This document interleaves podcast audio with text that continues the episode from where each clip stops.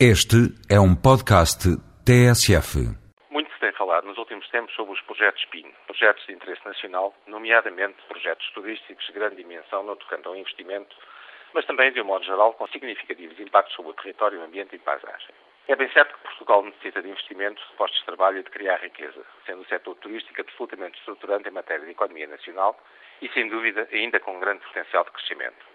Tem sido nestes tempos difíceis um verdadeiro sustentáculo da nossa economia e seria intelectualmente incorreto não reconhecer o esforço que este setor vital tem feito. Muito se tem falado também sobre a suposta via verde das candidaturas PIN, nas quais, supostamente, uma menor atenção seria dada às questões ambientais e de ordenamento do território. Tem o Sr. Ministro do Ambiente várias vezes referido que o facto de um projeto ser considerado PIN não o isenta de cumprir as leis do ambiente e ordenamento do território e não o isenta de avaliação de impacto ambiental. Tem razão e é verdade sendo incorreta a noção que se tem de um projeto PIN passar por cima toda a folha.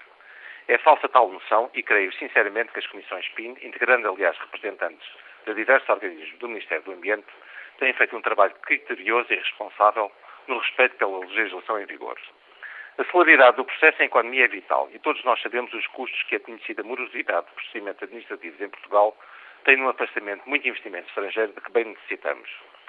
Não é, sinceramente, este, a meu ver, o âmago da questão do relacionamento entre turismo e ambiente. Pelo contrário, é confundir a nuvem com o juno. A questão essencial a discutir é a necessidade de desenvolvimento de um novo conceito de produto turístico, nomeadamente no seu relacionamento com o ambiente, património natural e paisagístico. Não vejo em Portugal o desenvolvimento de eco-resorts. Vejo atrasos na certificação ambiental e implementação de sistemas de gestão ambiental em complexos turísticos e campos de golfe. Não vejo a assunção de boas práticas ambientais na maioria dos casos.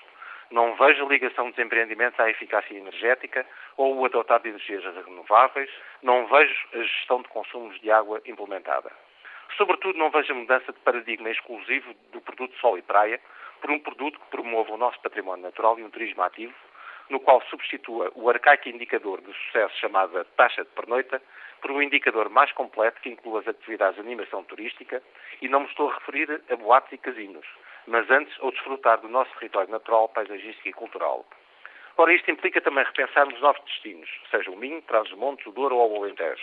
Um produto que valorize o nosso património natural e cultural, que seja concebido de raiz para se inserir de forma inovadora no território e na sociedade. Um produto concebido para a sustentabilidade e não apenas para minorar impactos. Um produto que faça dos elementos naturais do seu ex-libris e que seja desenvolvido em função desses valores.